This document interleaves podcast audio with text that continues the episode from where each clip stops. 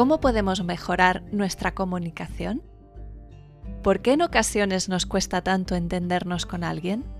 ¿Cómo podemos favorecer la comunicación con otra persona? Existen algunos retos en la comunicación que a menudo no tenemos en cuenta y son fundamentales para que exista una buena comprensión. En primer lugar, cuando dos personas tratan de comunicarse, no se dan cuenta que hablar un mismo idioma no significa necesariamente expresarse en los mismos términos. No es un tema semántico únicamente. Cuando hablamos, atribuimos a cada palabra de forma implícita un conjunto de conductas asociadas que para nosotros se desprenden de forma lógica de ellas. El tema es que si yo parto de la base que esas conductas son las mismas para mí que para ti, en la mayoría de los casos me estaré equivocando. Damos por sentado que el significado de las palabras es el mismo para todos, y no es así. Y me explico. Si por ejemplo yo te digo que para mí el respeto es básico en una relación, y tú estás de acuerdo en respetarme, muy probablemente no estaremos hablando de lo mismo. ¿Por qué? Porque no hemos aclarado qué es para mí y para ti el respeto. Y no me refiero a una explicación teórica y abstracta, sino a cuáles son las conductas concretas que en el día a día son para mí expresión de la palabra respeto. Si lo que yo entiendo por respeto es que siempre me digas la verdad, que me hables con un tono de voz agradable, que me llames una vez por semana para saber cómo estoy, que me animes cuando me siento mal, que me valores cuando me siento inseguro, que me felicites por mis éxitos. Cualquier conducta que tú realices fuera de estos términos para mí supondrá una falta de respeto. Y además me parecerá ilógico tu comportamiento, porque aseguraste que me ibas a respetar. Efectivamente, puede ser que exista una falta deliberada de respeto, pero también podríamos estar ante otra situación. Y es que para la otra persona el respeto consista únicamente en no mentir sin más. Cuando yo creo que estoy respetando y tú no te sientes respetado, se produce un desajuste que termina minando la relación y la confianza. Qué importante es poner en claro con otra persona cuáles son los valores de cada uno, qué conductas asociadas se desprenden de ello. Así sabremos si existe una afinidad real entre nuestros significados, porque la finalidad no es hablar sino comunicarnos, es decir, que el mensaje no solo parta de mí, sino que llegue a la otra persona y que ésta alcance una comprensión lo más fidedigna posible de lo que quiero transmitir. No se trata de sentarnos y hacer una lista de valores y sus conductas asociadas, aunque si existe la confianza necesaria, es un bonito ejercicio para hacer en común. Pero sin necesidad de ser tan explícitos, podemos aprovechar una conversación informal en la que la otra persona hable de la importancia de la amistad para preguntarle, ¿qué es la amistad para ti? ¿O cómo te relacionas con tus amistades? La idea es poder indagar en ello porque si no, tu mente se queda con la información de lo que la amistad significa para ti y esperarás comportamientos que en el otro no se darán, porque lo que está en tu mente es tu versión de amistad y no la suya. Si no existe la suficiente confianza para hablar abiertamente con la otra persona, simplemente ten en cuenta que en la comunicación sus conceptos y los tuyos pueden ser distintos. En ese caso, puedes observar su proceder e ir haciéndote un mapa interno en base a sus conductas para poder hacerte una idea aproximada. La invitación es abrirnos no solo a escuchar las palabras, sino a entender qué hay detrás de los significados. Las palabras son herramientas creadas para facilitar la comunicación, pero el ser humano es tan complejo que los matices que cada uno le da a un concepto pueden llegar a ser muy distintos. En segundo lugar, cuando hablamos con alguien, nuestra mente compara y calibra la situación con otros momentos vividos anteriormente con ella, o evoca recuerdos similares vividos con otras personas. De algún modo, el cerebro busca referencias que nos puedan servir de ayuda para manejar la situación actual. Pero eso nos lleva a error y nos condiciona, porque lo que sucede ahora no tiene por qué ser igual a lo que sucedió en una situación pasada. ¿Cuántas veces solo con mirar a alguien por su gesto o su expresión ya crees saber qué siente y qué intenciones tiene? Sin darnos cuenta que no tengo la certeza de que mi valoración sea adecuada. Si bien es cierto que las neuronas espejo pueden detectar no solo la acción de otra persona, sino también la intención que hay detrás de la acción y sobre todo su emoción, es igual de cierto que cuando estoy juzgando, mi percepción estará condicionada y existirá una incoherencia de información que me confundirá y no me permite abrirme a una comunicación real. Creemos equivocadamente que lo que sucedió en el pasado me ayuda a afrontar mejor mi presente y mi futuro, pero no es así, por una simple razón. Cada instante es diferente, cada persona es distinta. Incluso la misma persona no tiene por qué actuar igual hoy que hace una semana. Y si traigo a mi memoria un recuerdo que empaña el momento presente, lo estaré viendo distorsionado y referenciado a esa situación anterior, porque ya existe un prejuicio en mí que de forma automática condiciona mi pensar, mi sentir y mi actuar. Por ejemplo, si creo que con mi jefe no se puede hablar porque no escucha, ya no me esforzaré por comunicarme con él, porque creeré antes de empezar que de nada sirve. Así que estamos cogiendo situaciones pasadas para proyectarlas en el tiempo y creer que el presente y el futuro será más de lo mismo, cuando en realidad no lo sabemos. El otro día escuchaba una conferencia de Sergi Torres en el que decía que en cada instante presente tenemos la posibilidad de escoger ser libres de nuestro pasado y de nuestro futuro. No tenemos por qué ser el producto de nuestras experiencias pasadas, ni tampoco tenemos por qué ser esclavos de nuestros deseos y expectativas futuras, porque todos los pensamientos se crean en el presente. Si te pido que ahora mismo pienses en el mejor momento de tus últimas vacaciones, te podrás dar cuenta que ese pensamiento lo tienes que armar ahora, en este momento. Aunque tengas una fuerte sensación de pasado, si el pensamiento está incidiendo en ti ahora, es porque lo estás reviviendo a tiempo presente. La función de nuestra memoria es la de ahorrar energía, no la de condicionar mis decisiones presentes con mis recuerdos. Todo lo que creemos que forma parte de nuestra historia, somos libres de soltarlo ahora. Si no lo hacemos es porque creemos que nos define. ¿Quién sería yo sin mis recuerdos, sin mi historia, sin mi pasado? Pero podemos darnos cuenta que yo genero mis pensamientos y del mismo modo que lo hago, puedo dejar de hacerlo. Lo que ocurre es que el mecanismo es tan rápido y está tan automatizado que pensamos que no tenemos elección. Pero no es así. Siempre puedo detener mi mente y cuestionarla. La mente es un maravilloso instrumento, pero tiene sus errores, sus sesgos cognitivos, que nos pueden perjudicar si no prestamos atención. La implicación de dejar de juzgar es enorme porque recuperas tu libertad de ser y actuar sin condicionantes previos, sin expectativas que te aten a un futuro que ya anticipo cómo será en base a mi pasado. El juicio aparecerá de forma automática, pero yo tengo la posibilidad de darme cuenta de ello y decirme a mí mismo, estoy creyendo que esta persona viene triste, pero en realidad no lo sé. Veamos qué me cuenta.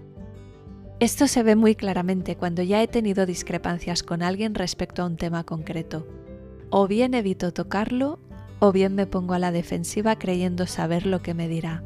Pero eso no nos deja espacio para que nada nuevo pueda surgir, y se repetirá el mismo resultado una y otra vez. Soltar los juicios en primera instancia asusta, porque nos deja sin referencias y nos abre a la visión que cualquier posibilidad es viable pero es necesario para poder comunicarme con alguien sin que los prejuicios se interpongan entre nosotros. En tercer lugar, la necesidad de tener razón. Si observas, mientras otra persona te habla, tu mente ya está pensando qué va a responderle. Eso no nos permite una escucha real porque parte de nuestra atención está pensando qué decir. ¿Por qué sucede esto? porque en realidad no tenemos tanto interés en el otro, sino en argumentar para tener razón, en justificarnos y exonerarnos de culpas si percibimos un reproche, o en calibrar en qué punto la otra persona se equivoca para poder corregirla. Para nosotros es muy importante tener razón, nos identificamos con nuestras opiniones porque creemos que nos definen. Hemos aprendido a funcionar así, pero es muy interesante darse cuenta que nadie tiene la verdad absoluta de nada porque no percibimos la realidad, percibimos lo que somos. La naturaleza de la percepción es siempre subjetiva. Es como tratar de convencer a alguien que el verde es mejor que el azul.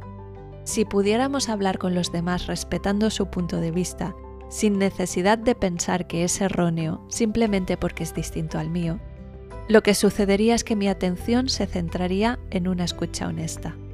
Inconscientemente somos capaces de percibir si alguien nos escucha con atención plena, y a ese nivel nuestra actitud y predisposición se abren de un modo totalmente distinto para que la comunicación pueda fluir. Si observas, la necesidad de tener razón nos impide adquirir nuevos aprendizajes, porque cuando crees saberlo todo no te abres a puntos de vista diferentes y a propuestas nuevas. Solo quien es consciente de que no tiene la verdad absoluta, que no tiene todas las respuestas, puede aprender. No hace falta tener ante ti una eminencia o un profesor. Cualquier persona que se cruza en tu camino te puede dar la clave que necesitas en ese momento, si te abres a observar. La virtud de los grandes sabios es la humildad. Como dijo Sócrates, solo sé que no sé nada. Creer que yo tengo razón hace que mi forma de pensar sea rígida, intransigente y arrogante. Por consiguiente, esa será mi forma de comportarme conmigo mismo y con los demás. No se trata de adoptar nuevas verdades, solo se trata de darse cuenta que hay mil formas de ver una realidad, y eso te enriquece ayuda a flexibilizar tu mente y a ver opciones que antes no contemplabas. Así que, ante una conversación, trata de escuchar sin necesidad de determinar si lo que dice la otra persona es cierto o no. Es su visión, su forma de interpretar la realidad. Más bien observa qué puedes aprender tú de ello. Tú puedes mantener tu opinión o no, exteriorizarla o no. Solo hablamos de una apertura mental interna que facilita la comunicación y expande mi visión porque puedo ver distintos paisajes desde el valle que desde la cima. Recuerda prestar atención. Mientras piensas, no estás escuchando. El cerebro no puede hacer las dos cosas a la vez. En cuarto lugar, a mi modo de ver, hay algo importante que tener en cuenta en la comunicación, porque a veces las actitudes de alguien nos irritan. Incluso su simple presencia nos puede incomodar.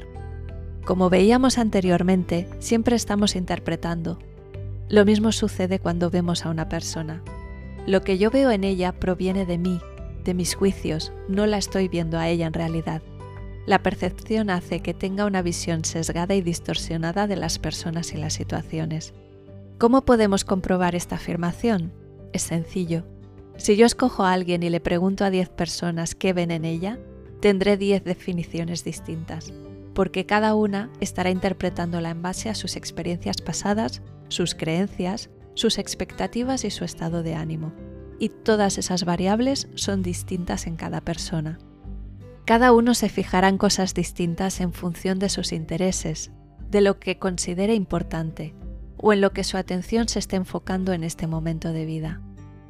Pero si vamos un paso más allá, podemos ver que cuando algo nos gusta o nos disgusta en demasía de otra persona, es porque aparte de interpretarla, estoy proyectando en ella algo que no está resuelto en mí. Si me molesta mucho que mi jefe grite, puede ser que yo no me permita gritar al considerarlo inapropiado, pero en ocasiones me encantaría hacerlo. Sin darme cuenta lo estoy reprimiendo y eso me causa conflicto, y cuando veo a alguien que sí se lo permite, me enojo. Puede ser porque mi padre gritara cuando yo era pequeño y eso me asustaba, y cada vez que oigo gritos evoco ese recuerdo. En cualquier caso, sea cual sea el motivo, lo que está claro es que el malestar proviene de mí y la otra persona simplemente lo detona. Si ese malestar no estuviera previamente en mí, no habría nada que detonar. Si me doy cuenta de ello, puedo entenderlo y los gritos seguirán sin gustarme, pero dejaré de sufrirlos. Lo que me afecta de los demás tiene más que ver conmigo que con los demás. Y si vamos otro paso más allá, me podría preguntar, ¿Para qué trabajo con alguien que grita si eso me incomoda? Tal vez esta relación apunte directamente a algo que hay que sanar en mí, que de no ser por esa persona no estaría viendo. Si en lugar de evitarla o culparla, cambio el foco para buscar en mí, es cuando esa persona se convierte en mi maestra y puedo agradecer su función. La solución no está en que mi jefe deje de gritar, sino en que yo me dé cuenta que si no quiero trabajar con alguien así, tengo la libertad de marcharme. Puede que eso me confronte con mi miedo a la inestabilidad o a no encontrar otro trabajo. La honestidad con uno mismo nos hace libres de irnos o de quedarnos, pero dejamos de proyectar culpas en los otros para darnos cuenta que los demás son como son, sin más. Es tan amplio el aprendizaje que podemos extraer de cada persona que se cruza en nuestro camino. La propuesta es observar y en lugar de pretender que cambie, centrarnos en averiguar qué me está enseñando esa persona de mí ¿Qué aspecto de mí no está resuelto y gracias a ella me he dado cuenta y lo puedo atender? Las causas siempre están en nosotros y eso nos da un enorme poder, el de la responsabilidad. ¿Lo vas a usar? La recomendación es dejar de buscar culpables externos y poner foco en ti para atenderte. En quinto lugar, así pues, para mejorar la comunicación podemos poner en práctica la escucha empática. ¿Cómo?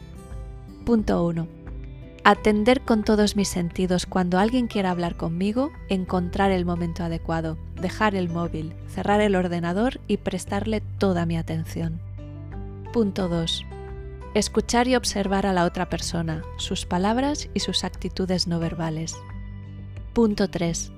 Una vez que he escuchado, tengo que asegurarme de que he entendido y la mejor manera de hacerlo es preguntar. Así podré resolver las dudas que me haya surgido y completar la información para poder entender sus circunstancias y cómo se siente. Punto 4. Reformular, repitiendo lo que has entendido, es otra manera de asegurar que he entendido correctamente a la otra persona y que ésta se siente comprendida por ti. Punto 5. Si ponemos toda nuestra intención en escuchar al otro sin juzgar, sin la necesidad de tener razón, mirando el significado que hay detrás de las palabras y entendiendo que lo que me disgusta de ella está en mí, nos acercaremos a una comprensión de la comunicación nunca antes experimentada. ¿Lo probamos? Por último, quería compartir un poema de Jorge Bucay que me pareció hermoso. Quiero que me oigas sin juzgarme, quiero que opines sin aconsejarme, quiero que confíes en mí sin exigirme Quiero que me ayudes sin intentar decidir por mí. Quiero que me cuides sin anularme. Quiero que me mires sin proyectar tus cosas en mí. Quiero que me abraces sin asfixiarme. Quiero que me animes sin empujarme. Quiero que me sostengas sin hacerte cargo de mí. Quiero que me protejas sin mentiras. Quiero que te acerques sin invadirme.